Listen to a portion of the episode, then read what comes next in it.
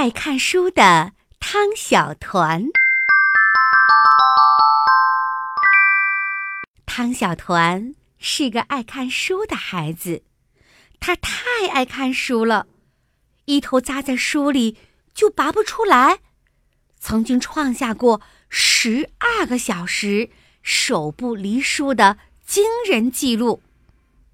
爱看书的汤小团可以上学的时候一边走路一边捧着书，吃饭的时候一手拿着勺子一手拿书，就连上厕所的时候也把书抓在手里，还熟练的用另一只手解决了拉链的问题。不过，千万别以为汤小团是个书呆子，不看书的时候。他可是个名副其实的皮大王，上树逮鸟，下水摸鱼，小区里戴红袖章的大爷大妈都认识他。汤小团瘦瘦小小的，因为想事情的时候爱摇头，所以头发总是乱糟糟的，人也长得黑，鼻子上还有几个小雀斑。在家逍遥快活的汤小团进了学校，就让人头疼了。其实老师们都挺喜欢汤小团的，他书看得多，脑子也转得快，可就是调皮，还问题多多。比如上语文公开课的时候，王老师讲负荆请罪，这王老师啊是班主任，也是书巷小学的教导主任。这节公开课有许多外校的校长、老师来听课，王老师很重视这节课。这星期已经在班里预先教过好几遍了，就连哪个问题由谁来回答都安排的妥妥当当的，所以这一节课都上的顺顺利利。听课的老师们都鼓掌了好几回。王老师感到很满意。一个人非常满意的时候，免不了就会犯一点小错误。王老师也不例外。离下课还有两分钟的时间，笑容满面的王老师脱口问了一个计划里没有的问题。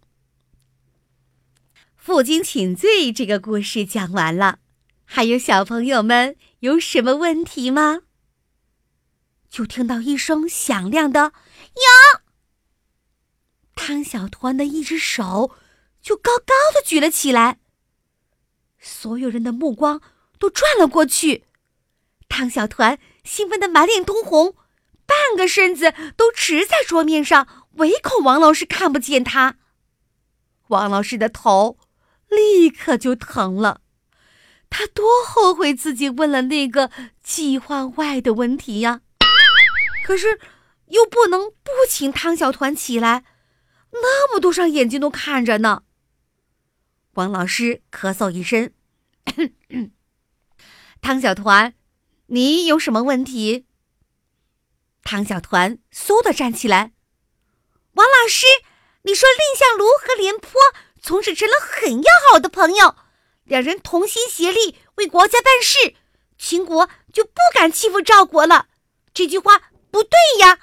秦国从来没有停止过进攻赵国，后来还把赵国给打败了。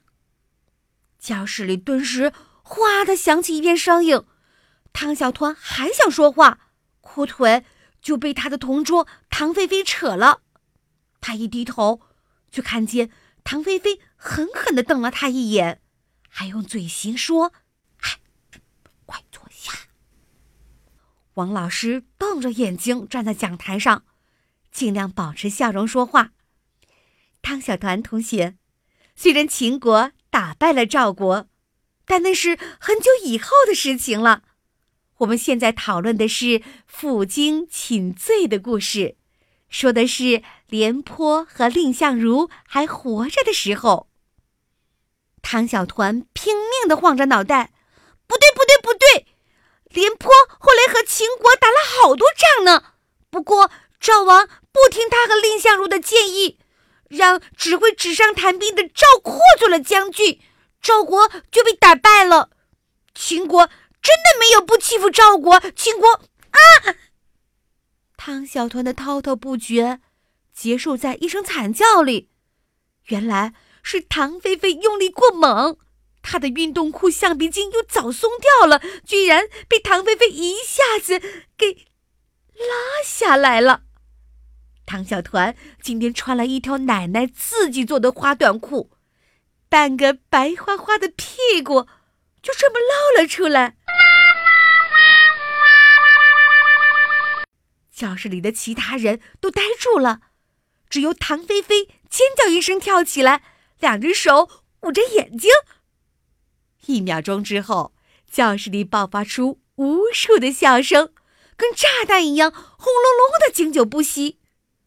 这笑声是那么惊人，大家就连下课铃声都听不见。隔壁班的学生都冲了过来，堵在前后门上，哈哈大笑的看热闹。这件事的结果就是，汤小团放学后被罚留下来了，同时留下来的还有唐菲菲。